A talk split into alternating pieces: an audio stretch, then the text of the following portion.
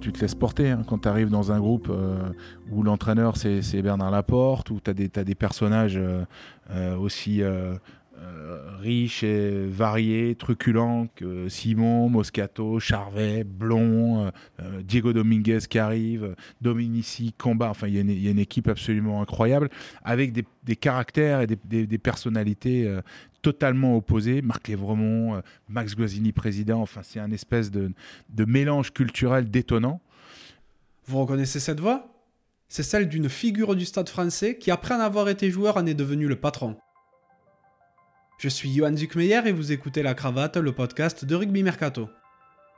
La Cravate, c'est le podcast rugby où on prend le temps de discuter avec des personnalités extraordinaires. C'est un peu une bulle intemporelle où on s'autorise à échanger sur leur parcours unique parsemé de réussites et parfois d'énormes coups durs. Issu d'une famille aisée du Chênay dans l'ouest parisien, mon invité démarre par le tennis. Fils unique, il découvre alors le rugby à 13 ans et par là même les notions de partage et d'échange. À 17 ans, il signe au Racing Club de France avec qui il est champion Crabos. Propulsé dans le groupe senior avant sa majorité, il y passe 5 ans dans une équipe alors en déclin. En 97, Max Guazzini le fait signer au Stade français pour écrire l'un des chapitres les plus glorieux de l'histoire du club. 4 fois champion de France, 12 fois international, mon invité devient alors une référence du rugby hexagonal. En 2004, il traverse la Manche et s'engage avec le club de Worcester où il passe trois saisons avant de boucler la boucle au Racing Metro en 2008. À la fin de sa carrière, il devient consultant chez Canal+, où il commente les principales affiches rugby pendant plus de 10 ans. Vous l'aurez facilement deviné, j'ai passé un moment avec Thomas Lombard. Ultra ambitieux, Thomas est dorénavant le directeur général de son club de cœur, le Stade français, avec qui il trace une nouvelle route. Son esprit novateur s'appuie également sur ce qui fait la force du club, à savoir ses anciens et son histoire. J'ai passé un super moment en sa compagnie. Au-delà de sa carrière sportive et médiatique, j'ai beaucoup aimé la personnalité et la lucidité de Thomas. Si ce podcast vous plaît, n'hésitez pas à le noter 5 sur 5 sur Apple Podcast ou la plateforme de votre choix, à laisser un commentaire sympa et à le partager autour de vous. Ça fait super plaisir et ça aiderait vraiment la cravate à se faire reconnaître. Trêve de bavardage et place à la conversation.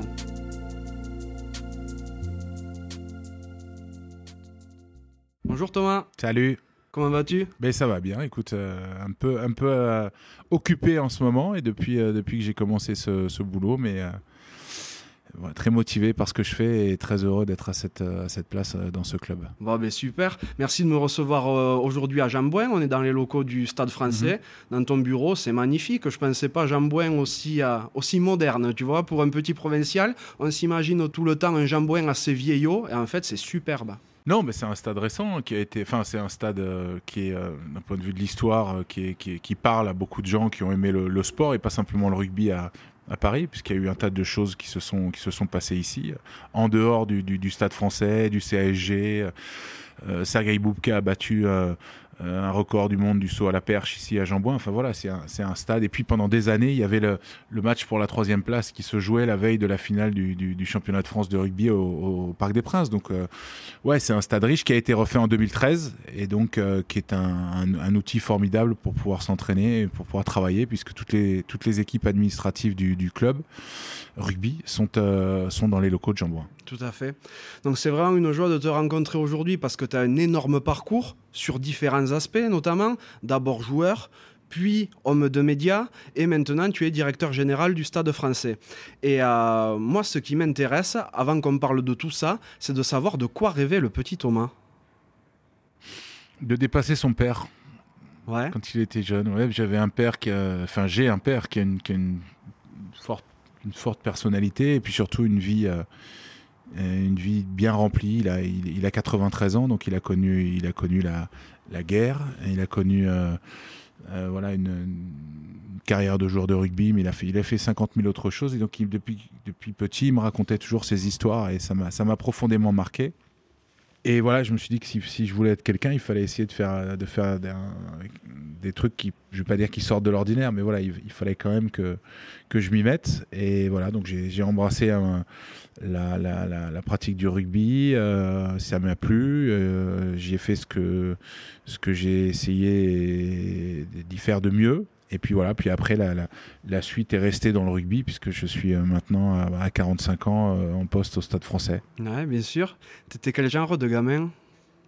J'étais un gamin privilégié, j'ai grandi dans un environnement où je ne manquais de rien, avec des parents qui étaient euh, euh, tous les deux euh, psy, voilà, qui, se sont séparés, mais qu'il n'y a pas eu de choses conflictuelles. J'ai grandi dans la banlieue ouest de, Paris, qui est une banlieue où on ne connaît pas tellement la, la, la, crise et la difficulté. Donc de ce côté-là, j'ai eu beaucoup de chance.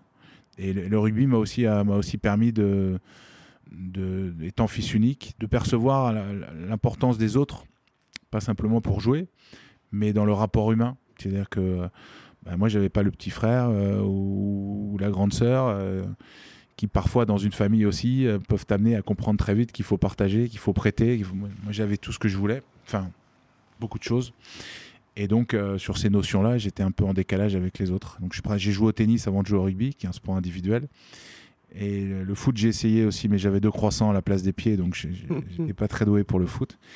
Et le, rugby m'a très vite confronté à ça, c'est-à-dire le, le, besoin et, l'intérêt de pouvoir euh, euh, partager, vivre, comprendre euh, le rapport aux autres et, ce qu'on peut en tirer de, pour s'améliorer soi-même, mais aussi pour se construire des, relations. C'est drôle parce que t'es pas du tout le premier que je rencontre et qui me dit qu'il a commencé par le tennis avant le rugby. Il y a eu notamment Yannick Bruck, François Trio, qui est aussi un grand mhm. passionné de tennis avant, euh, avant le, le, rugby. Comme ça, on voit aucun rapport entre ces deux sports, mais il y en a, vous êtes nombreux à avoir attaqué par ça avant, de, de passer au rugby. C'est un, petit, euh, un petit trait qui est rigolo, je trouve. Tu as fait quel type d'études? J'ai passé j'étais dans une section sport-études rugby au lycée La Canal Asso. Euh, j'ai passé un bac littéraire et ensuite euh, s'est posé la question de partir soit sur des études de journalisme. Donc j'étais reçu à l'IUT de Sophia Antipolis, à côté de Nice. Il fallait pour ça quitter, quitter la région parisienne. Et euh, finalement, j'ai choisi de rester à Paris et de, dans le même moment, le, passage vers le professionnalisme s'opérait. Et donc, j'ai choisi de, de, rentrer à l'UREPS d'Orsay euh, pour poursuivre des cours qui t'amènent au professorat de gymnastique. Enfin, d'éducation physique, pas de gymnastique. Je pense que c'était déjà un, parti pris pour le rugby. Mais bon, je, voilà, je, je m'en accommode, je m'en accommode très bien aujourd'hui c'est vrai que c'est pas forcément euh, quand, quand on regarde les cursus des gens, euh, un certain nombre exercent dans le domaine de, de, qu'ils ont choisi très jeune et dans les études qui, qui vont avec, et d'autres pas du tout. Donc, euh, en tout cas, moi, je, je, fais partie de la deuxième, euh, de, du deuxième exemple, c'est-à-dire que je suis pas, je suis pas dans le monde de l'éducation nationale. Euh, bon, après, tu as quand même pas mal de, de, jeunes à gérer pour le coup. oui, c'est très bien, mais c'est d'ailleurs, alors ça n'a rien à voir au départ, ou en tout cas, si ça, si ça a un lien, je m'en suis jamais aperçu. Mais c'est en tout cas pour moi un, je pense qu'on en parlera, un, lien euh, et, un, changement de cap que le rugby doit opérer dans, le rééquilibrage de, ce qu'on a appelé, de ce qu'on appelle toujours le double projet, même si aujourd'hui, je pense que c'est euh, c'est pas un double projet vertueux qu'on vend à nos jeunes et que le, modèle d'il y a encore euh, pas si longtemps que ça, 20-25 hein, ans, était beaucoup plus profitable aux joueurs et aux clubs. Comment tu arrives dans le rugby? Ben, J'y arrive à cause, voilà, c'est ce lien, ce lien euh, paternel hein, et qui fait que, euh, ben, voilà, à un moment, euh, je, fais du tennis, du foot, mais je suis, je suis pas bon, ça me plaît pas, du judo, bof. mon père me dit un jour, ça serait peut-être bien que tu ailles, il y a un club de rugby au Chenel, à côté de la maison, ça serait peut-être bien que tu ailles, tu ailles essayer de jouer au rugby. Et comme il m'avait bassiné avec ses histoires de rugby pendant des années, j'ai j'y suis, suis allé. Donc c'est l'atavisme paternel qui a certainement joué euh, pour, pour, pour que j'arrive dans le rugby. De suite, euh, on détecte en toi des qualités ou tu es un joueur lambda à ce moment-là? Non, non, j'étais un joueur euh, lambda. J'étais déjà j'étais grand, jeune, un, peu, un, peu, un peu maigrichon. Donc c'était pas. Mais c'est. Enfin voilà, c'était une découverte. C'était une découverte. Il y avait, y avait rien derrière, quoi. C'était, j'avais, j'avais 13 ans qu'à 13 ans, enfin moi en tout cas, je, pensais absolument pas. Puis on faisait pas de carrière dans le rugby. Bien sûr. J'étais là pour m'amuser, me, me, faire des copains. Euh, point final. À quel moment ça switch un petit peu à ton départ au Racing? Non, avant, parce que euh, euh, je suis au Chenel, il y, a une petite école de rugby et malheureusement, on n'est pas assez. Donc on est amené à, fusionner les écoles de rugby avec le club de Versailles, qui est un club plus, plus important. Et je me retrouve à Versailles et c'est vrai que là, on, fait très vite les sélections départementales, sélections Île-de-France. Et là, là oui, je, commence à, jouer de plus en plus souvent au rugby et à, y trouver un, goût, une appétence qui me donne envie de, le pratiquer de manière plus, euh, plus intense. Je dirais que la bascule, elle s'opère quand, euh, à la fin de la troisième, je décide d'essayer de rentrer au lycée La Canale à Sceaux pour faire une section sport-études. Où là, là c'est le point de bascule. Euh, ouais, bon, le, le, lycée La Canale, pour ceux qui connaissent pas forcément, c'est le un pôle, un pôle espoir rugby. C'est ça. Et à l'époque, il y avait, il y avait cinq, euh, cinq sections sport-études. Euh, il y avait Nice, il y avait Béziers, il y avait Toulouse, il y avait Ussel, il y avait la Canale, il y a eu Nantes pendant un moment, mais elle a, elle a périclité ensuite.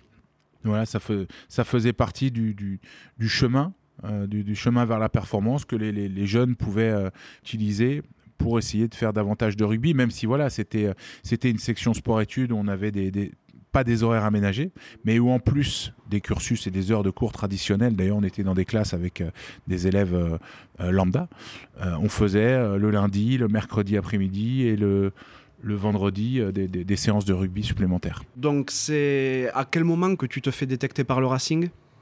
À l'époque où je jouais à Versailles, donc en cadet. Tu joues jusqu'en première? Au Racing, j'y joue jusqu'en première, j'ai signé en 93, on est champion de France junior champion de France Crabos. Euh, et derrière, je commence à jouer avec euh, Robert Paparambord, qui, est, qui, est, qui est à l'époque le, manager général du Racing, qui nous prend, on était quelques-uns, il y avait Raphaël Géchou, il y avait moi, il y avait Nicolas Leroux, qui nous prend pour aller euh, faire le stage avec les, les, la première. Et on part dans le sud-ouest, entre Pau, Osgore, Cap-Breton, faire 10 jours de stage. Et c'est là que ça commence. Ah ouais? T'as 18 ans à ce moment-là? Non, même pas, même pas j'ai 17 ans. Waouh, énorme. Euh, alors c'est sûr, on arrive là-dedans. Euh, c'est euh, le Racing, c'est Franck Menel, Xavier Blond, Laurent Cabane, Laurent Benezèche, Christophe Deslandes. Voilà, et, Denis Charvet, c'est une équipe incroyable. Hein. Donc, on arrive là, on est, on est, les minots, on, on, on, écarquille les yeux, et puis comme c'est pareil, c'était une autre époque, mais on a, la chance de jouer les premiers matchs qui sont des matchs de Dumanoir, puisqu'on reprenait la saison avec le Dumanoir. Et ouais, c'est un, bon souvenir, c'était l'insouciance. Ah, je te crois volontiers. Tu passes combien de temps en, tant qu'équipier premier? Alors, moi, j'y reste 5 euh, ans.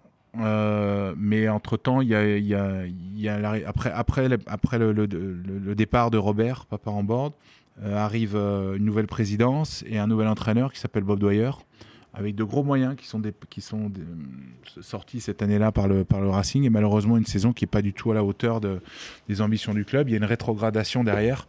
On passe du groupe A au groupe B mhm.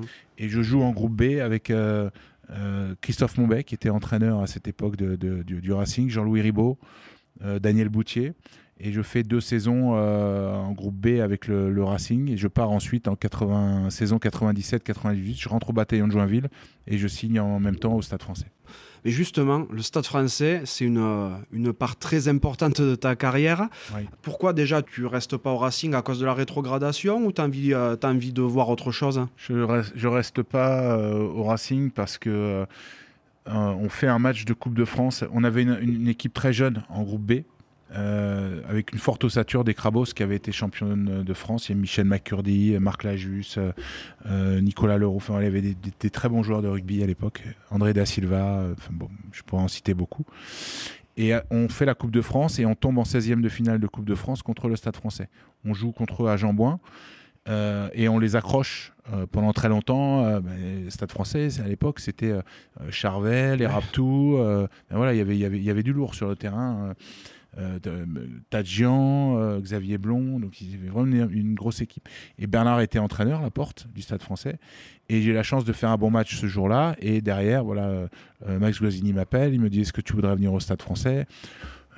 Moi je dis non, je peux pas parce que je vais quitter mes copains, je vais perdre mes copains. Et puis bon, voilà, l'histoire fait que je croise plusieurs fois Vincent Moscato et, deux trois garçons avec qui j'avais joué au Racing, donc Xavier Blond, euh, rue Princesse, Geoffrey Abadi aussi, euh, à qui j'envoie un clin d'œil là-haut. Et, euh, et, et ces mecs me disent mais tes potes tu vas les garder quoi. Donc vi- viens au Stade Français parce que il y a un bon projet et que le train il passe pas deux fois. Donc je signe au Stade Français comme ça. C'est vrai que en 97, c'est euh, le début de, de la grosse ère euh, Max Guazzini.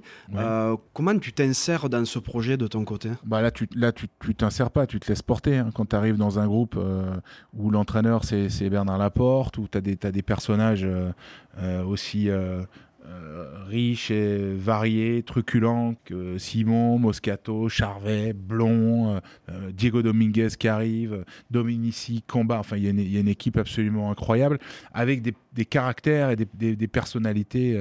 totalement opposés, Marc Lévremont, Max Guazzini président, enfin c'est un espèce de, de mélange culturel détonnant.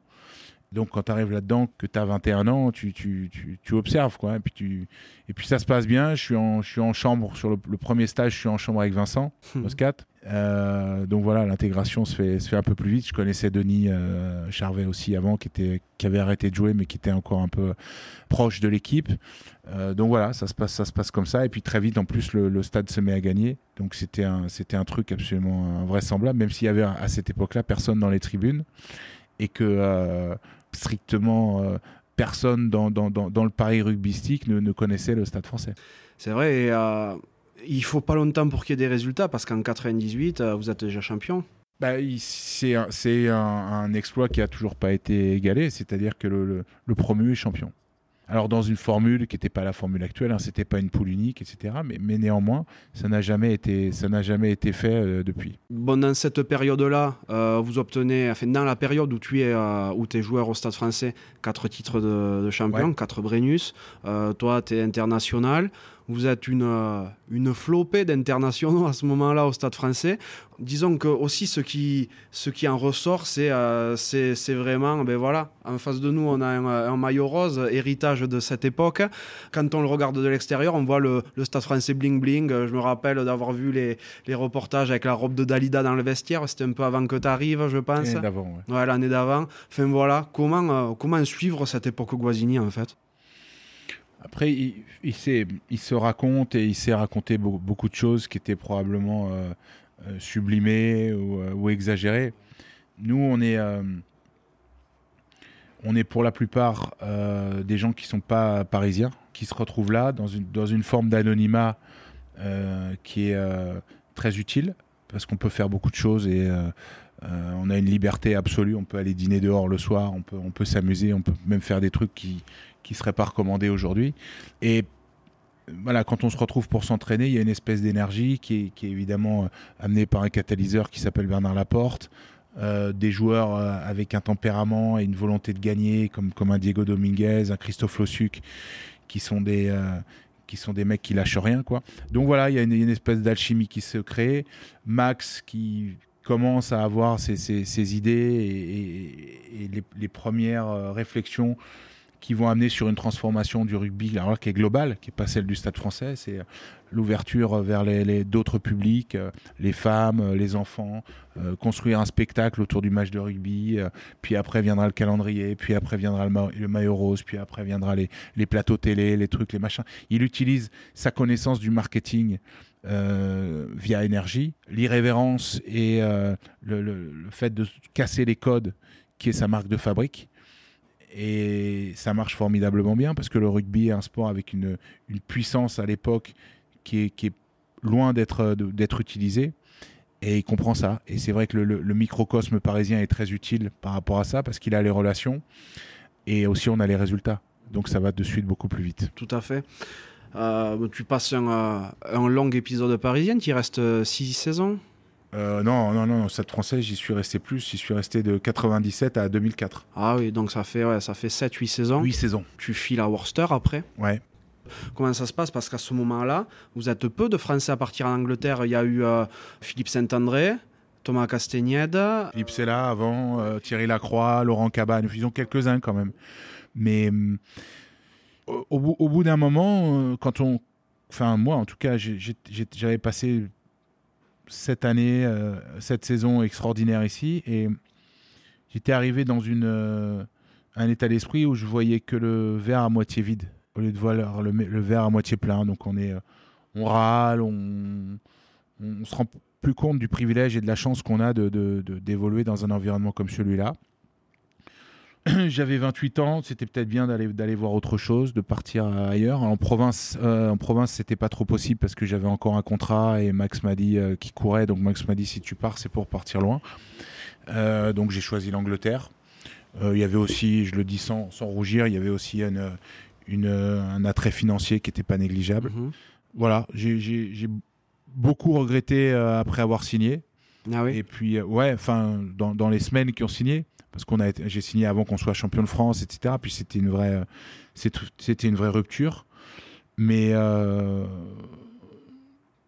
à la fin, je, pense que ça a été une expérience euh, extrêmement bénéfique pour moi. J'ai appris beaucoup de choses dans le, dans le management, dans la gestion des joueurs. J'ai découvert une autre manière de travailler, de fonctionner avec une, une exigence et un, un, professionnalisme qui me qui m'est très utile aujourd'hui.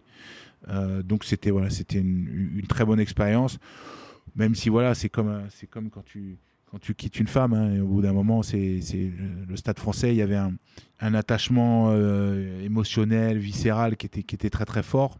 Donc c'était une rupture. Euh, c'est jamais facile, mais à la fin, voilà, on se rend compte qu'on on se reconstruit et, euh, et, on arrive à faire autre chose. Et, je racontais ça à Jules Plisson euh, quand, il est, quand il est parti à La Rochelle. Il avait un peu cette, cette appréhension, c'est-à-dire de quitter un club qu'il connaît par cœur, où il sait qu'il est euh, estimé par les supporters, où il a l'impression qu'il peut pas partir. Et finalement, ben, il part. Et puis il fait, il fait une, une, une, très belle entrée à La Rochelle. Et aujourd'hui, il est, il est installé là-bas. Et, et, je pense qu'il se pose plus toutes ces questions qui sont secondaires. Et tu y restes euh, un petit moment en plus à Worcester? J'y reste trois ans. Au départ, je signe un an avec la possibilité de revenir au Stade français. Et finalement, j'y reste trois ans. Ça se passe bien là-bas, t'es content? Ah ouais, si je serais pas resté euh, trois ans sinon. Et, euh, autant, euh, autant c'est vrai que je parlais tout à l'heure de, de, l'argument financier qui, qui, compte, il faut, il faut quand même être, être un peu honnête. Mais c'est marrant parce que pendant, pendant cette année, enfin, les six, six, six saisons au Stade français, on s'est battu pour être les premiers. Et, et à Worcester, on s'est battu pour ne pas être les derniers. Oui, c'est vrai. Parce que euh, dans le championnat d'Angleterre, il y a 12 équipes. Il n'y en a qu'une qui descend, c'est la dernière. Donc quand j'ai signé là-bas, enfin avant que je signe là-bas et que j'ai rencontré les, dirigeants, les entraîneurs, etc., ils m'ont dit voilà, nous on veut être 11e. 11e sur 12, c'est pas beaucoup, c'est pas, c'est pas très ambitieux quand même. Mais ils nous disent oui, nous, nous, ça nous suffit. Les Anglais, ils sont, ils sont rationnels. parce qu'on sait que si on termine 11e, on sera pas, on sera pas relégué. Et on va pas vous dire on veut faire 4, 5, 8. 11e, ça nous suffit. Mais par contre, il faut faire 11e. Et on a fait, on a fait même mieux. Mais voilà, c'était l'objectif était atteint. Et finalement, la, satisfaction, elle est, elle, est, elle est la même parce que bah, le, quotidien d'une équipe qui joue pour le maintien, il est extrêmement euh, énergivore. C'est-à-dire que c'est une pression permanente, tu es toujours dernier, quand tu pas dernier, tu es avant-dernier, mais tu n'as pas de marge de manœuvre. Donc c'est des saisons qui sont éreintantes. Mais quand on arrive euh, sur la fin à, se sortir, euh, c'est absolument jouissif. Et en plus, euh, en Angleterre, je suppose que t'es pas anonyme comme tu le dis, comme tu peux l'être à, Paris. Là-bas, c'est à, à peu près tout le, tout le bled qui est autour du rugby. Oui, c'est une, une, une city quand même, hein, Worcester. Donc c'est une ville, une ville dortoir qui est dans la, banlieue de Birmingham, qui est la deuxième ville d'Angleterre. Il y, a, y a beaucoup de monde. Mais l'anglais, il a une culture du sport qui est, gigantesque si on le compare au français. Pourquoi? Parce qu'il a fait du sport à l'école. Donc n'importe quel anglais, il a fait de la boxe, du tennis, euh, du football, euh, du cricket, euh, voilà, plein de sports. Et je dirais la, notion et la manière avec laquelle il aborde le, sportif, elle n'est pas la même. Donc il est jamais... Euh, il est jamais déplacé, même s'il a picolé cinq bières. Il est, ah, bah, évidemment, il y a des cons partout, hein, mais euh, voilà, il a, il a, quand même un respect profond et marqué pour le, euh, pour le sportif. Donc le, lien avec la, la les supporters et l'extérieur, il est très sain en Angleterre. D'accord.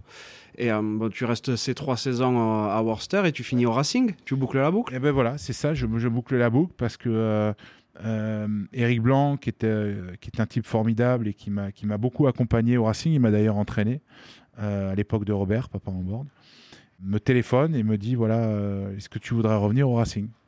Donc je commençais à avoir, bah, je dirais, la, la, fin, hein, proche. Mhm. J'avais j'avais des enfants qu'il fallait quand même maintenant remettre dans un dans, dans un système euh, d'études qui allait être plutôt franco-français qu'anglais. Euh, et l'opportunité voilà de pouvoir essayer de remettre le Racing dans, une bonne place avec un beau projet avec l'arrivée de Jackie Lorenzetti. M'a plu. Donc j'ai dit voilà euh, je, quitte l'Angleterre. Non, non, non sans un, un pincement au cœur aussi c'est vrai. Euh, je suis revenu au Racing et c'était c'est pas le même Racing que celui que j'avais j'avais laissé. C'était même plus le même lieu puisqu'on jouait jouait certes à Colombes mais on s'entraînait à la Croix de Berny mais voilà c'était très sympa et je me rappelle de, de, cette année euh, où j'ai vu arriver euh, euh, des, des- jeunes garçons qui aujourd'hui sont parmi les tout meilleurs joueurs en France, des Henri, des Henri Chavancy, des, des- qui, avaient, qui avaient euh, 17 ans et demi. Et c'était chouette parce que euh, il y avait une notion de transmission qui a été assez intense tout au long de la saison avec le- l'expérience de Pierre Berbizier qui est arrivé, euh, Philippe Benetton qui était là, Simon Manix. Enfin, voilà, on avait euh, il y a beaucoup de moyens qui avaient été, euh, qui avaient été déployés par, euh, par le président, le Jackie Lorenzetti. Malheureusement, on échoue, on échoue en finale face à, face à Mont-de-Marsan, en finale d'accession à Limoges. Mais ouais, c'était une, une belle aventure. ouais. Et euh, en plus, tu malheureusement t'arrêtes sur un problème cardiaque. Ouais, ouais oh, bah ça, ça fait partie des, euh, des, choses que, heureusement, d'ailleurs, le, le, le, rugby professionnel détecte plus, plus facilement maintenant. C'est-à-dire qu'on a, on a des batteries d'examens qui permettent de, de, de déceler d'éventuels euh, problèmes cardiaques ou autres. Et donc, euh, moi, quand, quand je suis parti en Angleterre, les échographies cardiaques n'étaient pas, étaient pas encore obligatoires dans le championnat de France de première division et elles le sont devenues euh, quand j'étais en Angleterre. En Angleterre, elles l'ont jamais été, donc j'ai pas, pas fait ces, ces, ces examens-là. Et quand je suis revenu en France pour jouer au Racing, c'est là que, euh, euh, voilà, au, bout de 6-7 mois de saison, on a dû passer ces examens et c'est là qu'ils m'ont dé- détecté cette, cette, cette malformation cardiaque. Donc voilà, où le verdict est, le coup près est tombé, il fallait arrêter. C'est un miracle qu'il te soit rien arrivé pendant ta, ta carrière. quoi. Oui, alors on peut, on, peut, on, on peut voir ça comme ça, puis on peut très bien se dire que euh, bah, si j'ai fait, euh, si j'ai fait euh, 20 ans de carrière en jouant comme ça, j'aurais peut-être pu faire 21 ou 22 ans encore. euh. bon, euh, il, vaut, il vaut mieux éviter de jouer avec le, le, le- le risque et avec sa santé. Donc au moins, on a pris la décision pour moi et c'était c'était très bien comme ça. Bien sûr, sachant que bah, derrière, tu te laisses pas abattre et tu rebondis très vite, notamment du côté des médias.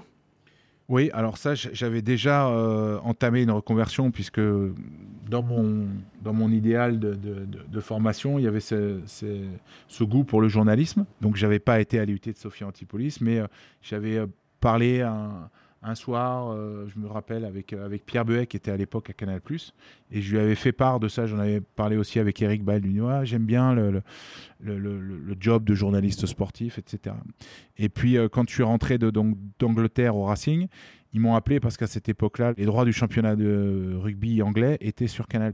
Donc ils cherchaient un, un joueur qui pouvait commenter potentiellement tous les lundis un match et qui connaissait le championnat d'Angleterre. Donc ça tombait très bien. Ça m'a permis de mettre le pied à l'étrier à Canal. Euh, derrière, ils ont lancé les spécialistes. Ouais. Donc on a attaqué les spécialistes avec François Trio.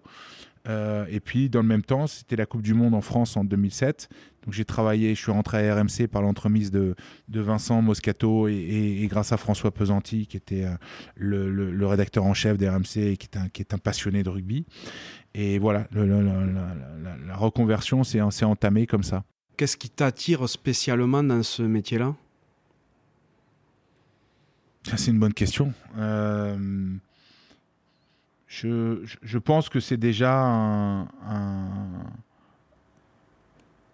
comment dirais-je C'est un, c'est un moyen de, de, de, faire passer plus facilement le, le, le, coup près de la rupture avec le terrain. Donc tu restes, même si tu n'es plus sur le terrain, tu es juste à côté.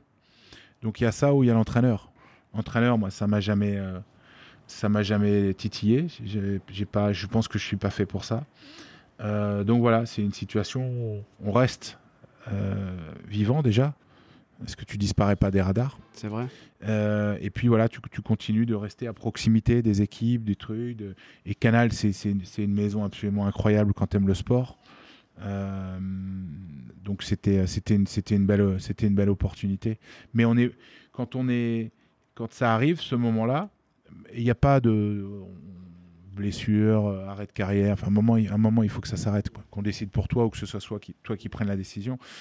il y a une espèce de, de, période qui dure six mois, un an où, on, est, on est sans repère. C'est-à-dire qu'on a, on a vécu pendant tellement d'années à avoir euh, son rythme, euh, ses vacances au même moment, euh, son petit entraînement pour garder la condition physique, et puis on reprend avec le club, les copains, la, muscu, le machin, les voyages, les placements, et là, il n'y a plus rien. Donc il y a ta femme qui t'attend depuis X années et qui pense que parce que tu as arrêté de jouer au rugby, tu vas être un, tu vas être un papa disponible, etc. Mais tu peux pas. C'est très compliqué. Donc il faut avoir une activité. Euh, je dis pas qu'elle doit nécessairement être dans le rugby, mais en tout cas, voilà, cette, activité, elle m'a permis, de, rester un peu à flot euh, psychologiquement. Et comme j'étais assez occupé, de pas trop tomber dans, le syndrome euh, de, la, dépression post, post carrière. Enfin, si dépression il doit y avoir, mais, mais force est de constater quand même que c'est une période qui est, délicate pour tous les, les, sportifs. Ah, il paraît. Et d'ailleurs, quand tu quittes Canal fin 2019, tes adieux auprès de l'équipe et tout sont, euh, sont quand même émouvants. Et ça me fait penser peut-être à ce que tu disais à propos du stade français. C'était euh, ta maison. C'est compliqué d'en partir, non aussi? Ah oui, c'est très compliqué d'en partir. Moi, je suis, je suis extrêmement redevable à, à, Canal qui m'a offert. Euh, une conversion, une reconversion extraordinaire avec euh, la possibilité de, commenter les plus beaux matchs pendant, pendant cinq ans aux côtés d'Eric, euh, euh, et qui m'a donné aussi une, une, liberté sur ce que je pouvais faire, sur l'exploitation des données. Non, c'était une période très exaltante de ma vie. J'ai passé 13 ans, et puis j'étais dans une équipe. Il y, avait des, il y a des garçons avec, que j'ai rencontrés là-bas mais qui avaient euh, pas forcément pratiqué le rugby à un très haut niveau, mais qui étaient passionnés par le rugby. Certains avec qui j'ai joué, c'est le cas de Bertrand Guimard, on a joué ensemble au Racing, on a été, euh, on a été dans les équipes de jeunes du Racing ensemble, on a joué aussi en, équipe première. Donc voilà, en fait, j'étais, j'ai quitté une équipe pour une autre équipe. Sauf que mon équipe, elle, elle jouait pas des matchs, mais euh, c'était tout comme.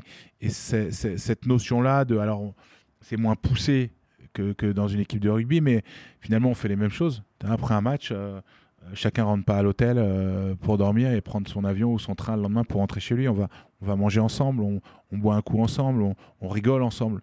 Et cette camaraderie, elle est aussi euh, hyper importante parce que tu la perds dans ton équipe, mais si tu, la, si tu peux la retrouver de l'autre côté, c'est absolument génial. Donc ces aventures et ces, années passées avec Canal, elles m'ont apporté ça et, et aussi une, une, une une notoriété, un, rayonnement euh, euh, qui m'a été extrêmement profitable. Et euh, bah, quand tu quittes Canal, donc c'est pour, pour revenir encore plus fort au, au, stade français. Comment se passe cette arrivée? Cette arrivée, elle se passe. elle est pas, il n'y a rien, strictement rien de prémédité. Je, je rencontre le, le président propriétaire Hans Peter Wild à l'occasion d'une présentation ici au, suite à son arrivée et à, sa reprise du club en 2017. Ils, font une présentation qui s'appelle le, projet Révolution et me demandent si je veux venir participer. Donc je, viens évidemment participer à ça. On discute euh, tous les deux, mais voilà, de manière totalement informelle. Le, rugby, le club, il savait même pas qui j'étais. On lui, lui avait pas dit, tiens, lui, il a joué au Stade Français. Et puis il l'apprend au cours de la, de, la, de la soirée. Il revient me voir et me dit Mais je savais pas, on m'avait pas dit, racontez-moi le stade français. Parce que c'est quelqu'un qui, est très, qui est très curieux et qui est très à l'écoute. Donc voilà, on, échange et puis euh, on se recroise à l'occasion des matchs du, euh, du, stade français que je commente. Euh, voilà, et puis on, discute à chaque fois 5-10 minutes. Et au mois d'août 2019, je reçois un coup de fil on me dit voilà, est-ce que euh, est-ce qu'on peut se voir à Paris? J'aimerais te, te, te, parler parce que je suis en train de, de, réorganiser le, le, club et je voudrais en parler avec toi. Voilà. Et donc il me propose cette euh, cette euh, collaboration et cette mission.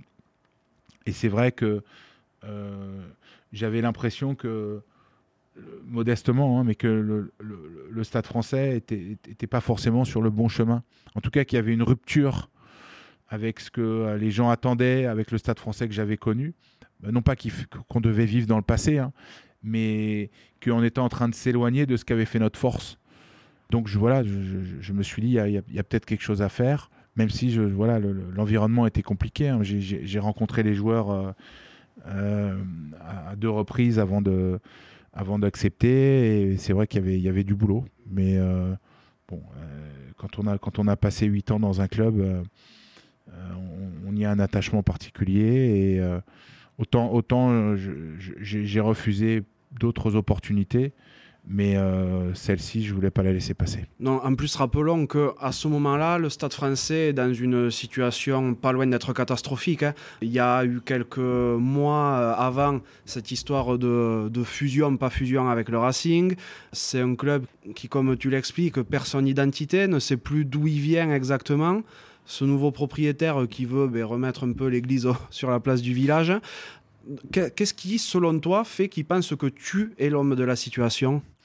Ben, Je pense qu'il n'est pas convaincu que je suis l'homme de la situation, mais il se dit que il a probablement plus de chances de réussir en faisant appel à des gens euh, issus du, rugby et qui potentiellement connaissent le stade français que des gens qui arrivent de, l'extérieur, puisque l'ancienne équipe, euh, que ce soit Heineken, Meilleur, il arrivait des Bulls d'Afrique du Sud, enfin voilà, il n'avait pas une il n'avait pas une connaissance ni de Paris, ni du Stade français, ni du, top 14 qui était, euh, qui était, importante.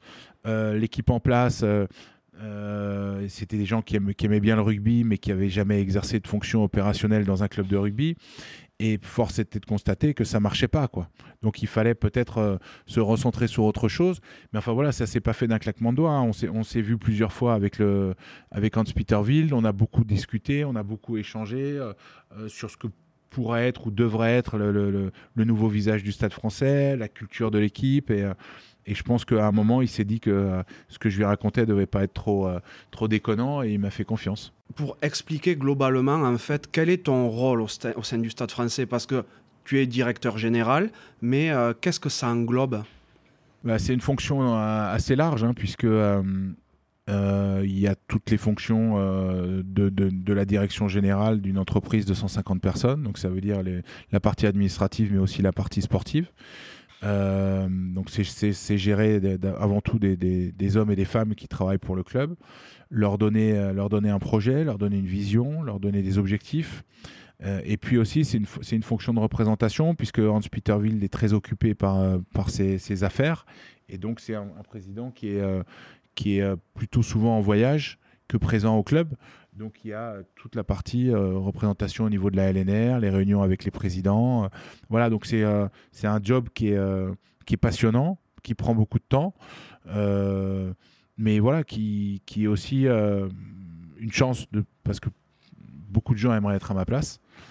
Donc ça, je sais, je sais que j'ai un privilège de pouvoir, de pouvoir faire ce que je fais aujourd'hui.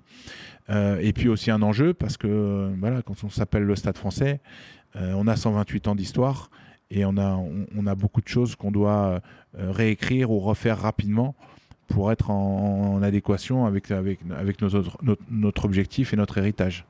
Quand, euh, quand, on retrace un petit peu ton parcours, tu dis hein, tout à l'heure que tes études n'ont rien à voir avec ce que tu as fait auparavant, mais en fait, quand on réimbrique tout, on voit qu'il y a une logique dans ce que tu as fait. Tu es passé de joueur euh, passionné de ton club à euh, homme de médias, ça s'est fait très fluidement.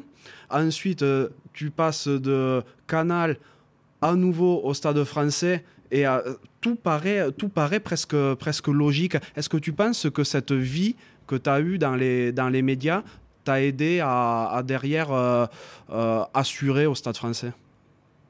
Bah, j'ai envie de dire que ma vie des médias, euh, oui, je me suis déjà bien émancipé à titre personnel et, euh, j'estime avoir, euh, avoir progressé et, laissé une trace. Mhm. au Stade français, j'ai rien fait pour le moment. On n'a rien gagné. On a, voilà, on, a remis probablement un certain nombre de choses dans le bon ordre. Mais quand la saison s'est arrêtée l'an dernier, on était 14e. Euh, voilà. Donc là, là, on a, on a fait un certain nombre de choses euh, euh, mieux. on a mis un, entraîneur confirmé au-dessus de, Julien et Laurent pour pouvoir délivrer un message aussi plus, plus puissant et plus, plus adéquat avec ce que les joueurs attendaient. Non, non, pas que Julien et Laurent aient fait, aient fait du, du mauvais travail, hein. bien au contraire, ils ont été extrêmement valeureux et, courageux dans, la tâche que je leur ai donnée pendant, après euh, l'ère Meyer, mais on avait besoin d'avoir d'avoir un nouveau message qui, arrivait, d'avoir plus de consistance, de constance, et puis un, joueur de haut niveau. Et Dieu sait si on a des joueurs de haut niveau, ils veulent ils veulent être entraînés par des entraîneurs de haut niveau. Donc on voit la différence. Hein. Ça, ça, marche mieux, l'information circule mieux, euh, et eux aussi ils ont beaucoup moins de pression. Et dans un an ou deux ans, ils vont se nourrir de tout ce que leur amène Gonzalo, et ce sera à leur tour des entraîneurs de haut niveau. Donc c'est finalement un, un bon équilibre qu'on a. Mais pour le moment, on n'a rien fait. On est sûr de rien. Il y, a, tout à faire, bien sûr. Et tu parles de Julien et Laurent, donc c'est Julien Arias, Laurent Sampere, euh, Gonzalo, Gonzalo Quesada. Trois joueurs qui ont une. Enfin, je dis des joueurs pour le coup, trois entraîneurs qui ont une vraie histoire avec le stade français. Est-ce que c'est quelque chose à quoi tu tiens également? Ben, Je pars du principe que pour faire passer des messages et pour incarner euh, une culture et un projet, euh, si on peut le faire appliquer par des gens qui connaissent la maison et qui ont déjà en eux euh, chevillé au corps les, valeurs qu'on essaie de, de, mettre en avant, euh, on gagne du temps. je suis pas le premier à avoir, avoir eu cette idée. Hein. Il suffit de regarder le, dernier champion de France en titre pour voir que c'est une recette qui fonctionne bien. Euh, donc voilà, donc on a fait qu'appliquer euh, et j'ai n'ai fait qu'appliquer ça avec euh, effectivement Gonzalo qui a joué et qui a entraîné au Stade Français, qui a gagné la Coupe d'Europe, enfin le challenge européen et le et le bouclier de Brennus en 2015, Julien et Laurent qui sont voilà, des joueurs qui ont, qui, ont, qui ont, donné pour Julien quasiment toute sa carrière et Laurent aussi au Stade français. Christophe Moni, qui a été, voilà, on a joué ensemble pendant, pendant 8 ans au Stade français, qui était un, un joueur formidable et moi maintenant. Donc on a, on a une solidité dans notre staff et on n'a pas besoin de faire des heures de réunion pour définir le, projet d'équipe et la culture d'équipe parce qu'on la partage finalement. C'est presque, presque une évidence pour nous. Donc c'est plus simple parce qu'on incarne et on, fait ce qu'on dit et on dit ce qu'on fait. Voilà. C'est, un point qui m'intéresse beaucoup, ça, parce que euh, on se retrouve euh, euh, en, top 14 avec différentes philosophies. Donc cette philosophie-là que toi tu veux mettre en avant, c'est-à-dire revenir aux, racines pour derrière arriver à, réussir. Euh, et il y a l'autre philosophie qui, euh, qui consiste à aller chercher ce qui se fait de mieux dans le monde entier, ce qu'on pense qui se fait de mieux, quitte à, complètement dénaturer son, euh, ben, son, son ADN. Il y, y en a pour qui ça a marché, d'autres moins. Toi, tu es persuadé que pour Paris, ça ne peut pas marcher?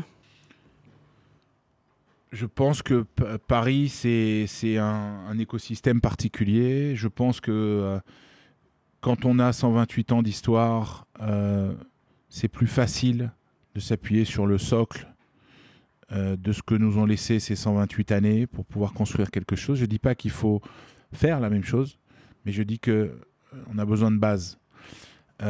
ces bases, elles existent ici, elles existent dans beaucoup de clubs. Euh, et quand on a la chance de pouvoir mettre des fondations, avoir des fondations fortes et construire quelque chose dessus, c'est plus résistant. Après, euh, la charge de, ceux qui mettent en place ces projets, c'est de définir et de montrer aux joueurs quelles sont ces fondations. Si on leur dit simplement il y a des fondations euh, et maintenant construisez quelque chose dessus, c'est pas certain que ça marche. Donc c'est pour ça que une des premières euh, mission que, sur laquelle j'ai travaillé quand je suis arrivé ici, c'est définir ce qu'était le Stade français. Parce que pendant euh, euh, des années, on leur a dit, mais au Stade français, il y a une histoire, il y a un ADN, il y a des valeurs, mais on leur expliquait pas ce que c'était. Donc ça voulait rien dire.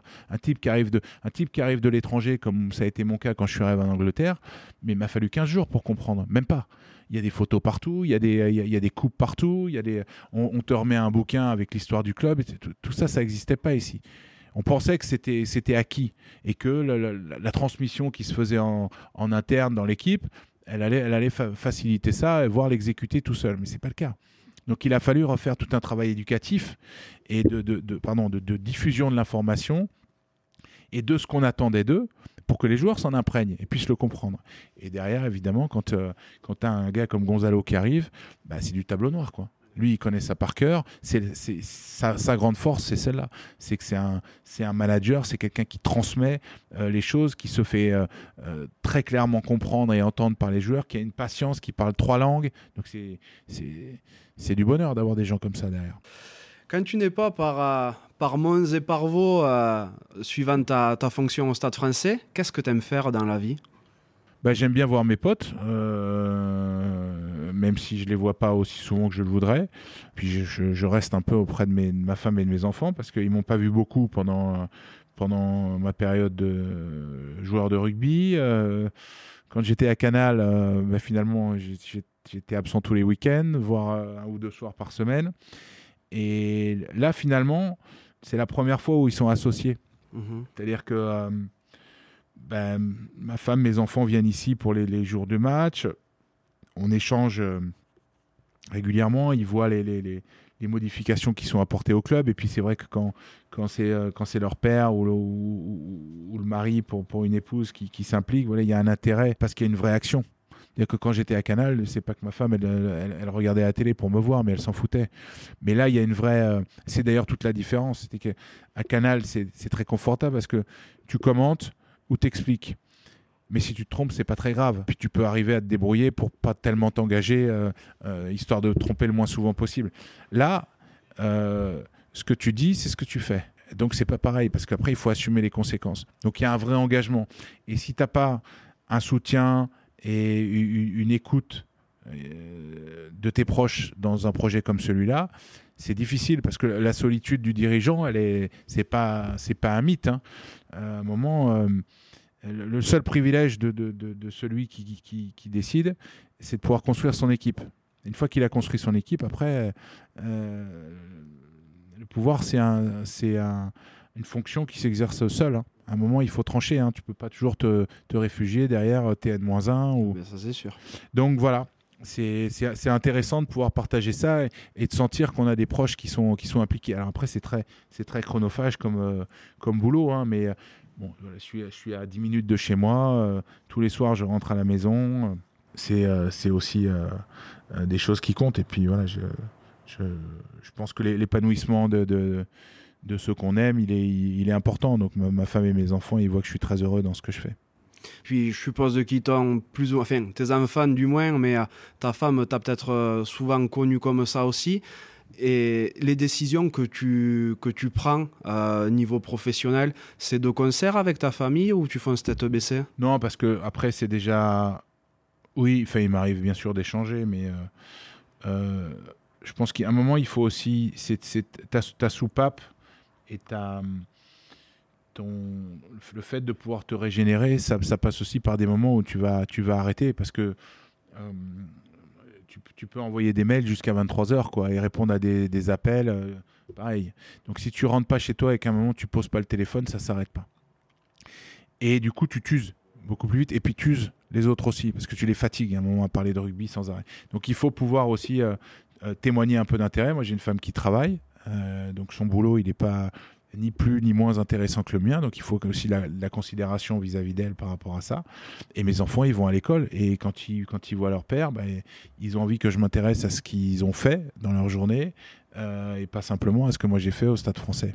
Ton épouse, elle a un travail en rapport avec le rugby ou pas, du tout, Pas du tout. Non, non, elle est très, elle est très indépendante et, euh, et euh, je pense que c'est aussi une des, une des, des, raisons pour laquelle il y, a, y, a, un équilibre qui se fait assez naturellement. C'est que chacun a ses, euh, ses soucis, ses, euh, son organisation et, ses missions dans, le cadre de son travail. Et puis quand on rentre à la maison, on essaie de, de, de refermer et de faire une parenthèse jusqu'au lendemain matin. Ouais. Tu es heureux dans ce que tu fais par rapport à ton époque de joueur ou autre ou, ou tu préférais quand tu étais joueur? Je, préférerais quand préférais quand j'étais joueur, mais on préfère toujours quand on est joueur parce que c'est euh, une autre euh, c'est un moment euh, c'est un moment absolument incroyable d'exaltation et surtout avec ce qu'on a vécu nous ici au Stade Français. Donc on est toujours un peu nostalgique de ça, mais bon, au bout d'un moment, il faut arrêter de rêver, quoi. Jusqu'à il y a encore pas très longtemps, je rêvais que je rejouais, mais ça s'est arrêté là. Je pense que j'ai compris. je fais plus le rêve, mais c'est une chance, c'est une chance incroyable que de pouvoir faire ce, ce, job. Hein. Franchement, c'est, il euh, n'y a pas un matin où je me lève pas avec. Alors oui, il y a des jours où tu es contrarié, il y a des jours où ça marche pas comme tu voudrais, il y a des. Euh, euh, mais ça, c'est la vie d'une entreprise. et puis c'est la vie tout court. Quand on, quand on avance dans l'âge, on, a plus conscience des emmerdements ou des choses, des, des, choses qu'on doit, qu'on doit absolument faire, etc. Quand on est plus jeune, parfois on procrastine. Là, on peut pas. Mais euh, non, non, c'est franchement, je, je, m'éclate. Après, voilà, il faut. Il y a, y, a y a une limite dans l'engagement. J'en parlais avec Paul Gauze l'autre jour. Il me disait, mais tu vas voir la, la, la, fonction de, de, président ou directeur général. C'est quand tu prends ça, tu arrives avec euh, une énergie, tu, tu, tu voudrais euh, renverser les montagnes, etc. Et puis tu vas t'apercevoir que finalement, tu vas gérer presque que des problèmes. Et que de temps en temps, tu as une petite. Euh, euh, un petit plaisir, une petite compensation qui vient. Ta compensation, elle est sportive. C'est-à-dire que quand l'équipe, elle gagne, bah là, voilà, tu t'accordes un moment de, de, répit, mais qui est de très courte durée, puisque le lundi, la problématique revient. Quoi. Il faut regagner le week-end d'après, et, et, etc., etc. Donc c'est pour ça que c'est des, des, des, des, des, jobs qui sont, qui sont vraiment euh, passionnants, mais qui sont aussi euh, euh, psychologiquement et physiquement très éprouvants, parce que euh, y, a, pas mal de pression, même si nous, on, voilà, on est dans un contexte ou dans, un fonctionnement où on a un président qui est le docteur Hans Fitterville qui nous donne un maximum de, liberté, un soutien très fort et on n'a pas, contrairement à d'autres, une pression notamment économique de, tous les instants, mais néanmoins on doit faire beaucoup mieux que ce qu'on fait aujourd'hui. Donc ça on en a bien conscience. Mais voilà, c'est des jobs passionnants, mais tu, tu, tu, tu, laisses un peu d'énergie quand même. Ouais, je te crois volontiers, ça doit être, ça doit être usant pour le, pour le coup. Ça... Ouais, mais c'est tellement gratifiant aussi. Hein. Voilà, ah, oui. Personne m'a obligé à venir ici. Hein, et, et si, si, je veux laisser la place, il y en a 25 qui vont, laisser, qui vont lever le, je, le bras. Hein. Je me doute bien. Et je le regretterai probablement après. Donc, euh... dans, euh, dans ta vie, quelle a été ta plus grande réussite, que ce soit sportivement ou humainement?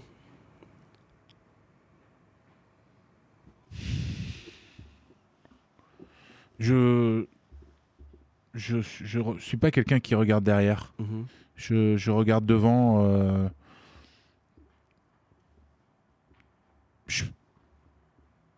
c'est les rencontres, mes, mes satisfactions. Et mes, c'est ce qui me reste en fait. Je pourrais te dire, voilà, on a gagné euh, le bouclier de Brennus, c'était c'est formidable, mais, mais c'est un, c'est une, une, aiguille dans une botte de foin, dans, dans une vie qui est déjà bien remplie. Puis moi, je suis pas nostalgique à avoir mon petit bouclier de Brennus sur ma cheminée, euh, ah passer devant tous les matins pour le regarder. Non, non, ils sont au fond d'un placard. Je sais qu'ils y sont, hein. mm -hmm. mais voilà, j'ai pas besoin de, j'ai pas besoin d'avoir ça en face de moi, ni, ni, de le brandir comme un, un, label de réussite ou quoi que ce soit. Je, je, ma, ma, réussite, c'est ce que je ferai demain. Euh, ce qui a déjà été accompli, c'est derrière. Ça, ça, ça contribue à te rendre plus fort ou à te rendre plus fier, mais j'ai pas besoin de l'exposer. Donc euh, mais les seules choses qui me qui me confortent et qui me donnent euh, euh, satisfaction, c'est de, de, de garder les amis et les gens avec lesquels j'ai pu euh, partager des choses dans la durée. C'est le plus dur, les relations humaines. Que ce soit dans ton couple, dans ta, dans ta vie, tu te rends compte que tu penses que des fois tu penses que tu as des, des, amis et puis malheureusement il se passe un truc un jour et tu, tu les perds. Donc ça, c'est, j'ai pas, j'ai pas été élevé dans un environnement euh, euh, familial très fort. Ma, femme est portugaise, donc euh, eux, ils ont cette, ce, ce, culte de la famille, de, de, de des relations, de, passer du temps ensemble, de, ce côté communautaire qui est, exacerbé. Moi, j'ai pas ça. Donc moi, ma famille, c'est mes, mes proches. Donc j'y tiens beaucoup. Voilà. Est-ce qu'il y a quelqu'un dans ta vie qui t'a spécialement inspiré? Ah, il y en a. C'est marrant, c'est une question que je me pose souvent. Tu dis, tiens, tu, je, je, dis, je me dis, tiens, lui, il, il, il t'a inspiré, mais j'oublie. non, il y a des joueurs, il y a des joueurs qui m'ont marqué parce que, euh, surtout jeunes. Après, quand tu commences à, à faire des choses, tu, tu tiens peut-être moins compte des gens qui t'ont inspiré, mais euh, euh, oui, quand je suis arrivé au Racing, euh, euh, il y avait des, des, des, mecs que, que, je regardais, à qui j'avais envie de ressembler. Euh, euh, voilà, parce que j'aimais le joueur. Et puis, il y avait. T'étais pas que joueur de rugby à ce moment-là. Il y avait le, côté entrepreneurial ou, ou professionnel qui était. Il y avait des voilà un type comme Olivier Cabarro. J'ai beaucoup aimé ce qu'il avait fait. J'étais d'ailleurs très proche de lui. Denis Charvet était un mec très très très bienveillant pour reprendre un, mot à, à, la mode aujourd'hui avec avec les jeunes. Franck aussi, Ménel était, était quelqu'un. Enfin voilà, il y, en a beaucoup. Donc finalement, tu, tu, prends un peu chez tout le monde et tu, et tu gardes ça. Après, professionnellement, euh, euh, oui, j'ai des, gens qui m'ont soutenu, qui m'ont aidé, qui m'ont appris. Euh, François Pesanti à, RMC, Eric Bail à Canal. Eric, François, c'était le patron de la rédaction, donc j'avais moins pas une relation quotidienne avec lui, mais Eric, c'est quelqu'un avec lequel j'ai travaillé pendant 5 ans, enfin même plus que ça, 7 ans. On a commenté, commenté tous les matchs ensemble et euh, leur approche professionnelle, la manière avec laquelle ils, préparent le match, les informations, la vérification, tout ça, c'est un travail qui est extrêmement consciencieux. Et euh, oui, ça te, ça te forge une, une exigence par rapport au métier que tu fais. Et oui, c'est des, des, des, sources d'inspiration. Il y, a une question que je me pose parce que comme tu le dis, il y, a, y a beaucoup de fantasmes autour du stade français de l'époque. Est-ce que là, comme ça, il y a une anecdote, mais vraiment folle, qui te vient en tête? Une anecdote. Mais il n'y a que des anecdotes. Tous les jours, il y avait une anecdote ah au, stade français. Je crois que le, le, le, truc le plus fou, c'est d'avoir. Euh, c'est d'avoir réuni euh, autant de personnes avec des. Euh, des, caractères, des, personnalités, des, envies, des, modes de vie différentes. En fait, c'est un, patchwork de, toutes les couleurs, le, Stade français version Max Guazzini 97-98, avec des caractériels, avec des, euh, euh, introvertis, avec des, euh, des mecs qui étaient, qui complètement dingues dans, leur vie, étaient complètement en décalage avec ce que, devait être le sport de haut niveau, qui, mais qui étaient absolument magistraux sur le terrain. Enfin voilà, c'est un truc de, tu fais ça aujourd'hui, les mecs te disent mais c'est pas possible, ça marchera jamais, les mecs sont trop différents et tout.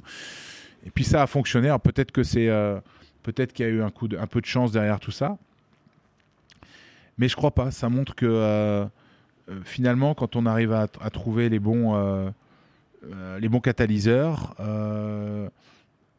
et les, les, bonnes personnes pour, pour mener ça, euh, avec de la complémentarité, notamment euh, la porte, Gazzini, euh, des mecs comme ça, ça, peut faire des, mélanges un peu détonnants. Quoi, hein.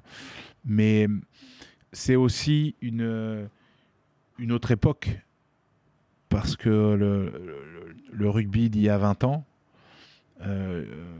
laissait la place à, l'expression de ses caractères. parce qu'il n'y avait pas le moule du joueur de rugby il y avait 10, 15, 20, 30 moules différents, et puis chacun était passé à un moule. Et le problème, c'est que cette différence et cette mixité, elle, elle faisait qu'on apprenait les uns des autres, et on apprenait au contact les uns des autres. Aujourd'hui, ils apprennent moins, parce qu'ils apprennent tous la même chose, et qu'ils sont tous passés par le même moule.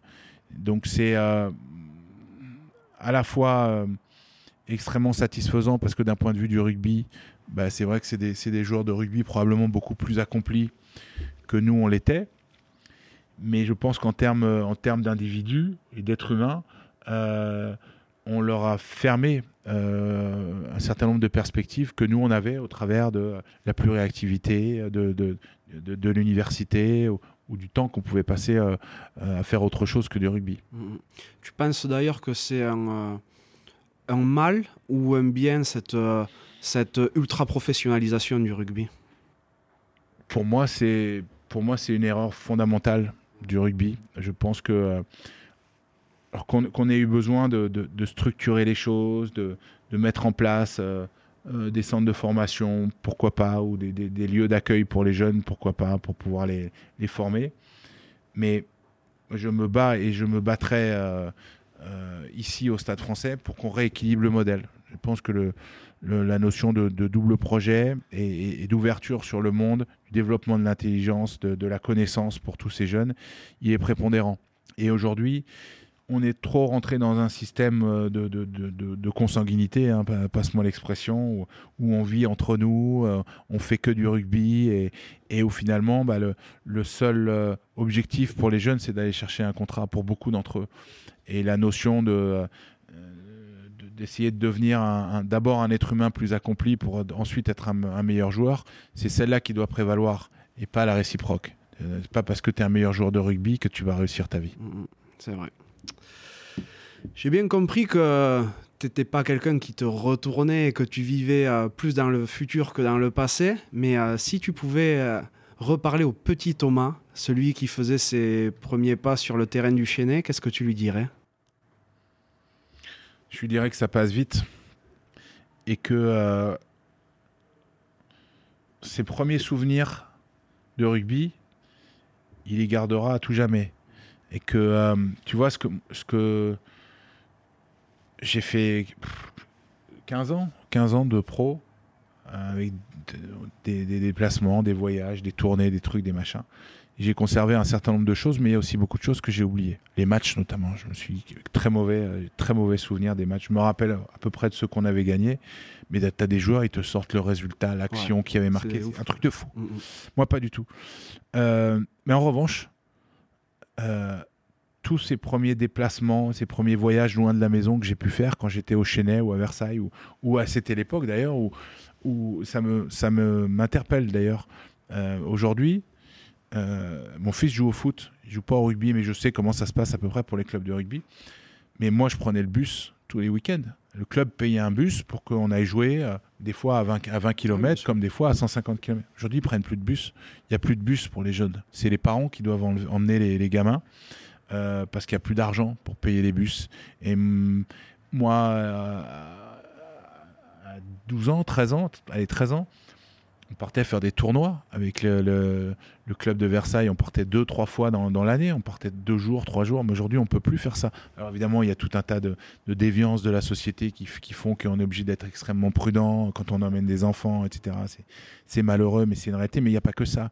C'est aussi que cette vocation à, faire des souvenirs pour les gosses, on l'a mis un peu de côté. On donne, on donne plus les moyens euh, nécessaires aux associations euh, pour pouvoir euh, faire ce genre de choses. Et, c'est dommage.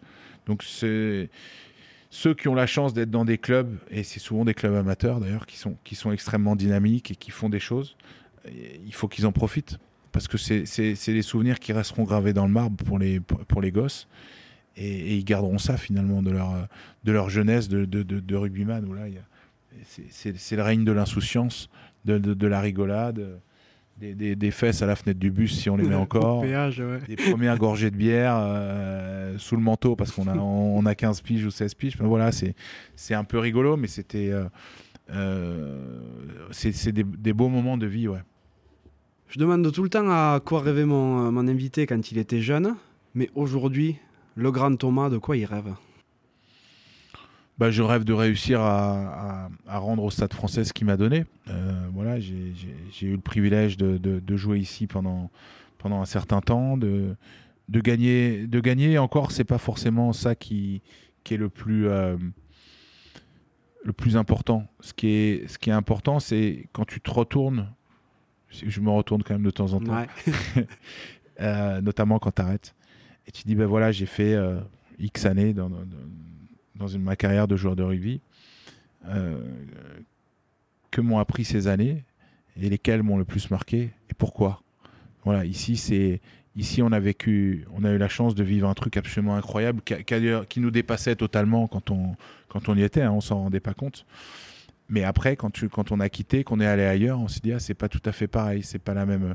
Pour ça qu'on dit que le stade français est différent et que c'est un club, euh, outre le fait que ce soit Paris, mais qui est pas comme les autres. Alors je sais que euh, à Toulon, rien ne se passe jamais comme ailleurs. Euh, je crois que c'est ça la, la, devise. non, ici, c'est ici tout est différent. Ah oui, oui, c'est vrai. différent. Voilà, tous les clubs ont un petit peu ça, mais hum, ouais, c'est rendre ça, essayer de, de, de, remettre ce club euh, là où il doit être. C'est-à-dire que euh, Paris, Paris, tu dois avoir une équipe. Quand tu es euh, le Stade français, tu dois avoir une grande équipe. Tu dois avoir des grands joueurs. Tu dois avoir du public. On a un stade, on a, on, a tout pour réussir. C'est simplement qu'on mette les choses dans le bon ordre et qu'on les fasse correctement par rapport au public qu'on a. Nous, on est un club populaire. on n'est pas un club premium ou euh, c'est pas ça pareil. Les, gens, les gens ici du 16e arrondissement, ont, les, ceux qui ont les moyens, ils viennent pas pour s'offrir un spectacle premium au Stade français. Ils viennent pour trouver euh, de la convivialité, de la simplicité, euh, une équipe qui, si elle peut gagner, bah, c'est tant mieux, mais si elle gagne pas, euh, on a des espaces et tous les potes qu'on voit le, le, le, week-end autour d'un barbecue ou d'un déjeuner, ben on va aller les voir à Jambouin puisqu'ils y sont tous. Et voilà, le, le, match de rugby, ça doit être l'excuse pour se retrouver. Vrai. Et qui plus est avec ce qu'on traverse maintenant. donc voilà, il faut, il faut profiter de, de de, l'intérêt du rugby pour créer un lien social euh, et le mettre en application du mieux possible. Donc c'est essayer de faire tout ça.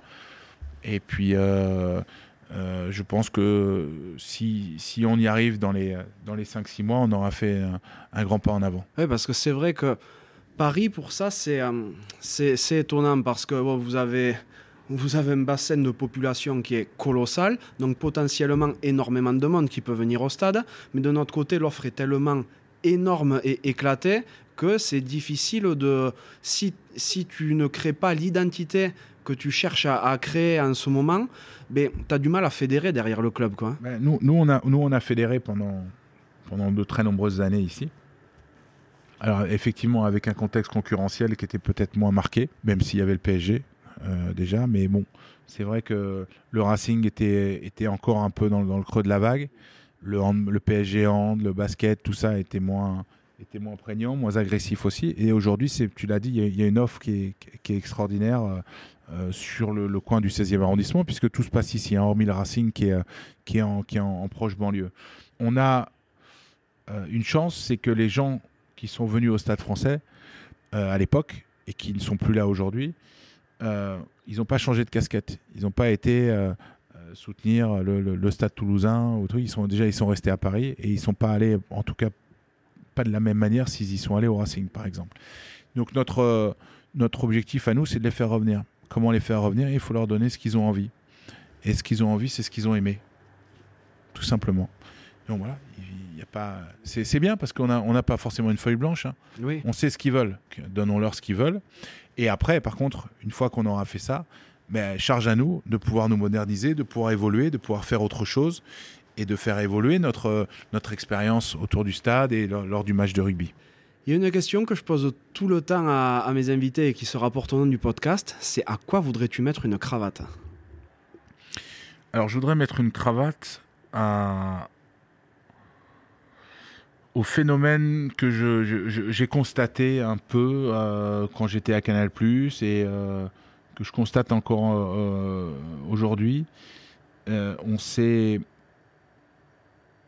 mis en avant dans le rugby pendant de nombreuses années en disant qu'on était un sport accessible. Il ne faudrait pas qu'on se prenne pour ce qu'on n'est pas et qu'on devienne dans les dans les années qui viennent. On a, déjà fait un certain nombre de, progrès là-dedans, à regret d'ailleurs pour moi. Euh, on ferme, on ferme les, entraînements. Bah, je, trouve ça, effrayant de dire qu'un mercredi après-midi, quand les, quand les pros s'entraînent, le terrain il est fermé. Et que si un père il veut, faire, il veut amener ses deux fils ou sa fille voir l'entraînement des pros, il peut pas parce qu'on a décrété que c'était à huis clos. Mais euh, voilà, c'est pas, on fait pas on, ne construit pas des avions de chasse hein, ici, hein, c'est pas d'assaut. Euh, on fait du rugby. Voilà, le, rugby, c'est justement ça, c'est l'ouverture, c'est la convivialité, c'est que si euh, le, père avec ses deux fils, il veut descendre à la fin de l'entraînement sur le terrain pour faire une photo avec, euh, Gaël Ficou, avec Johan Maestri ou, avec tous les joueurs de l'équipe, il faut qu'ils puissent le faire. Et à vouloir trop protéger les joueurs, ou à nous protéger nous-mêmes, je pense qu'on là aussi on a, on a commis quelques, quelques fautes de goût. Donc il est temps de, de, de, revenir à, à, ce qu'a fait notre force et à ce qu'a fait notre singularité. C'est qu'on était un sport de haut niveau, euh, le deuxième sport euh, en termes de popularité derrière le foot, et qu'on avait ça. Sauf qu'aujourd'hui, il, il, faut qu'on s'attelle à le conserver. Quoi. Donc ça veut dire euh, arrêtons de mettre des barrières, arrêtons de. Alors là oui, on est en période Covid, il faut faire extrêmement attention. Mais ça date pas, ça date pas de trois mois tout ça. Donc euh, ouais, il faut être vigilant, il faut être vigilant à ça. Et le, la relation avec les médias, là, voilà, évidemment qu'on peut pas tout raconter, évidemment qu'on peut pas tout montrer, qu'on peut pas tout dire, etc. Mais voilà, il y a, y, a, y a, un équilibre qui est peut-être un peu plus, euh, plus d'aller vers un retour en arrière qu'une progression parce que sinon on va on va faire des, choses qui seront complètement artificielles et aseptisées.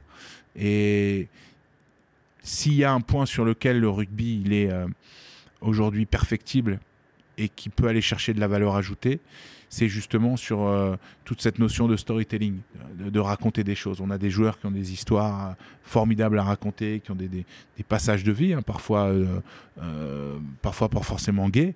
Alors là encore, hein, c'est évidemment pas une contrainte qu'on leur met, mais mais on peut, on peut raconter comment ça se passe, la vie d'une équipe de rugby. J'ai parfois l'impression que on veut se protéger. Et je trouve ça un peu dommage c'est vous les acteurs qui voulez vous protéger ou les médias qui veulent pas montrer l'autre euh, aspect de ce qui se passe?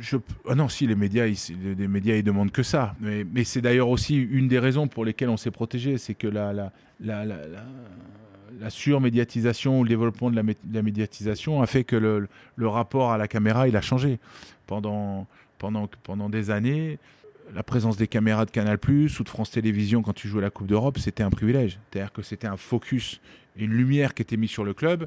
Et les joueurs, ils passaient, ils passaient le plus longtemps possible dans le vestiaire pour justement essayer de passer à la caméra parce que c'était euh, une, une, ouverture euh, aux yeux du grand public qui était, qui était géniale.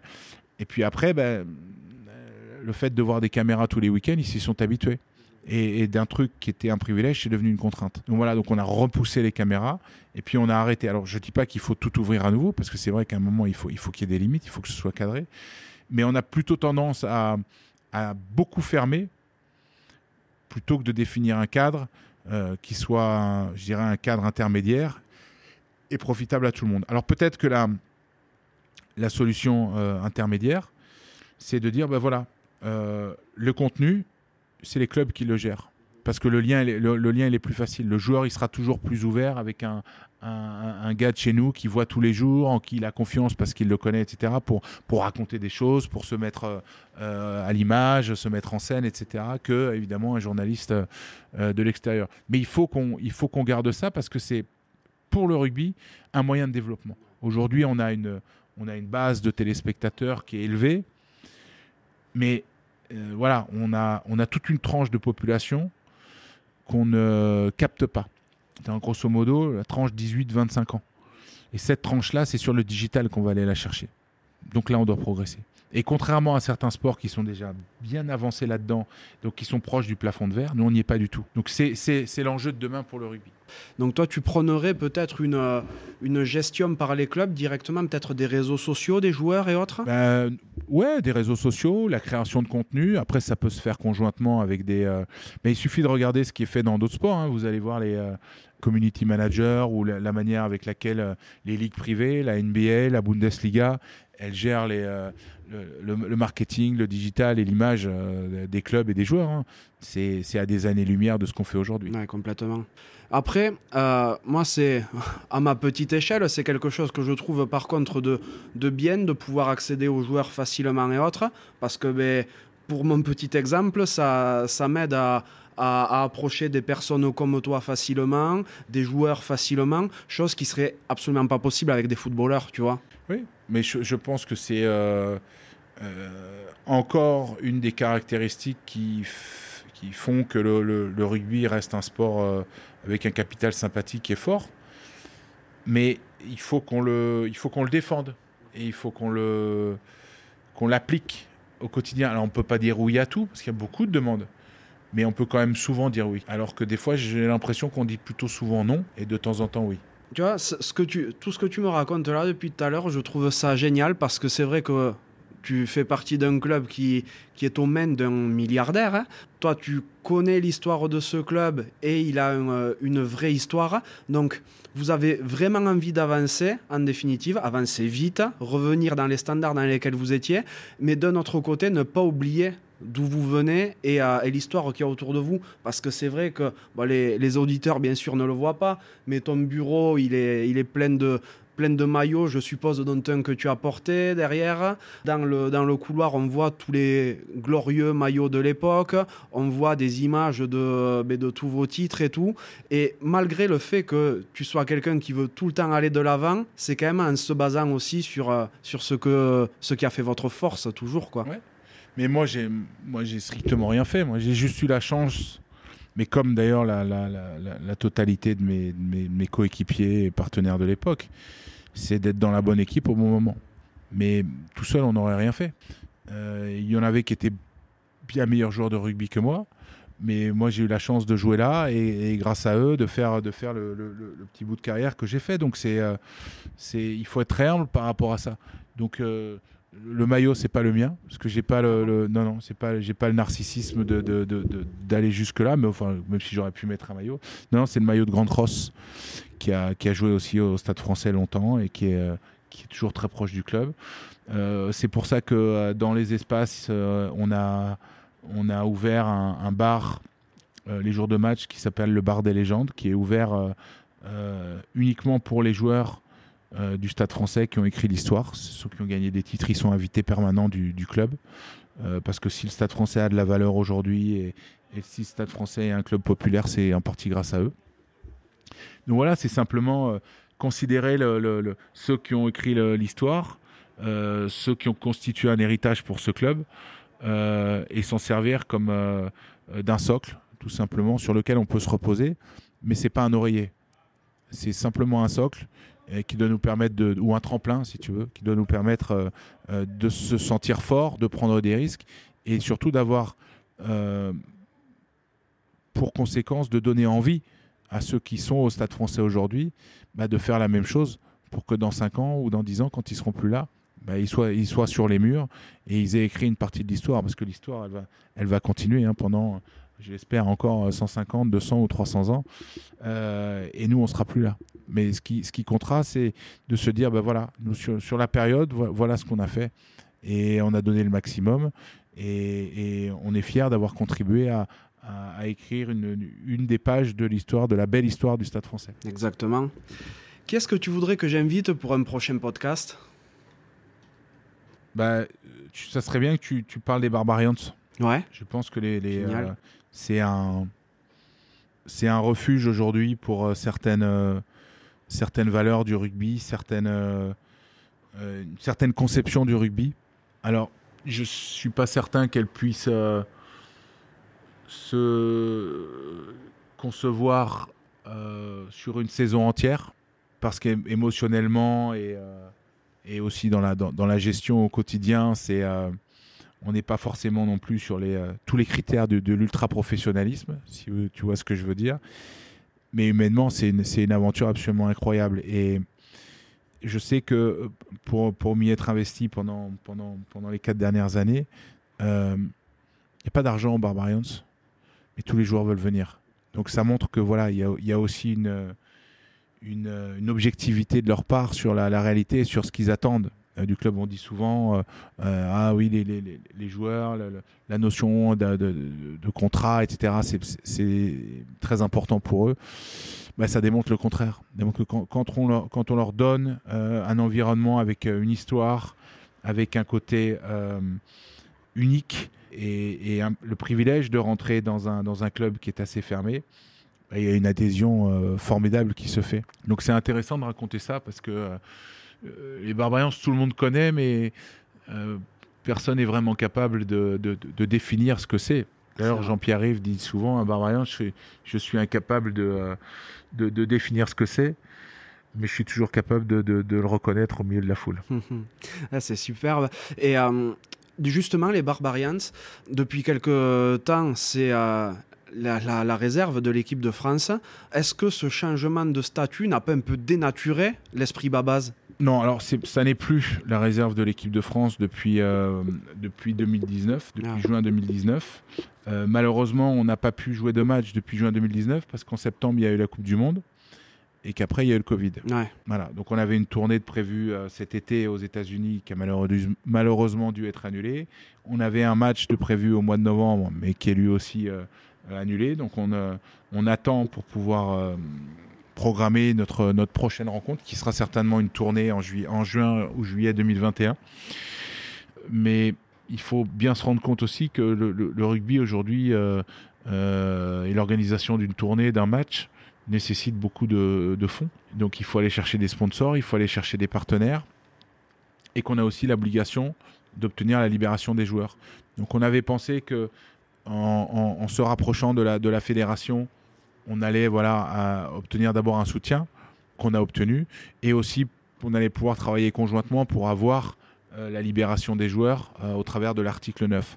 Bon, il se trouve que ça a duré pendant, un an et demi et puis que euh, l'exigence de la fédération de pouvoir piloter, et d'ailleurs c'est tout à fait recevable, hein, et inscrire les, jeunes joueurs dans des contraintes de préparation de très haut niveau, etc., n'était pas forcément compatible avec ce que nous, on voulait mettre en place. Et surtout que la fédération voulait faire des, des Barbarians un laboratoire pour euh, ces jeunes joueurs euh, de manière assez exclusive. Et nous, on était à la fois tout à fait d'accord pour le faire, mais on souhaitait aussi pouvoir mettre en avant euh, des joueurs qui avaient une carrière exemplaire et pourquoi pas aussi d'ailleurs des étrangers. Donc là, il y avait un peu de, pas de désaccord, mais voilà une philosophie qui était, qui était difficilement applicable. donc voilà, on a choisi de reprendre notre, notre indépendance. On reste néanmoins extrêmement lié avec la fédération. On est au service de la fédération et il euh, n'y a pas de, il a pas ni de polémique ni de tension par rapport à tout ça. D'accord. Donc tu voudrais que j'invite un, euh, un illustre barbarian peut-être? Ben ouais, il y en a beaucoup. Hein. Euh, Denis Charvet, Jean-Pierre Romeu, Jean-Pierre Rive évidemment qui est, le, qui est le président des Barbarians et qui je pense se fera un, plaisir de répondre à, toutes tes questions. Ben, ce serait une joie. Bon, toi, Thomas, l'homme, l'homme aux mille casquettes et notamment l'homme de médias, est-ce qu'il il euh, y a une question qu'on ne te pose jamais que tu aurais aimé que je te pose? Euh, Non, je crois qu'on a fait le tour là. Ça a été pas mal. Non, non, non. Tu aurais pu me demander quand est-ce qu'on sera champion de France, mais j'aurais été bien incapable de te répondre. en tout cas, je te souhaite le plus tôt possible. Merci. Ben, écoute, notre, notre échange touche à sa fin. Je te remercie vraiment de m'avoir reçu. J'ai passé un, super bon moment. Vous avez vraiment des infrastructures magnifiques. Je te souhaite une excellente continuation, beaucoup de réussite avec le stade français, sauf contre le stade toulousain. et je te dis à très bientôt. Merci et bravo pour tout ce que tu fais. Merci. C'est chouette, c'est intéressant de pouvoir euh, discuter à bâton rompu comme ça dans des, euh, dans des conditions euh, chaleureuses et, et sans, sans sous-entendu. C'est top. Merci beaucoup. Merci. À bientôt Thomas. Merci d'être encore là et d'avoir écouté cet épisode jusqu'au bout. J'espère sincèrement qu'il vous a plu. Si tel est le cas, ce serait super sympa de le noter 5 sur 5 sur Apple Podcast et de le partager autour de vous. Ça m'aiderait à encore plus le faire reconnaître et à convaincre de nouvelles personnes à jouer le jeu de la cravate. Si vous laissez un commentaire, sachez que je les lis tous. Pour me contacter, vous pourrez me retrouver sur LinkedIn ou Instagram en recherchant Johan Zuckmeyer. Vous pouvez aussi facilement trouver Rugby Mercato sur Facebook et Instagram. D'ailleurs, que vous soyez joueur, entraîneur ou que vous représentiez un club, n'hésitez pas à vous inscrire gratuitement sur rugbymercato.net, le site de recrutement rugby. A bientôt pour un nouvel épisode de la cravate.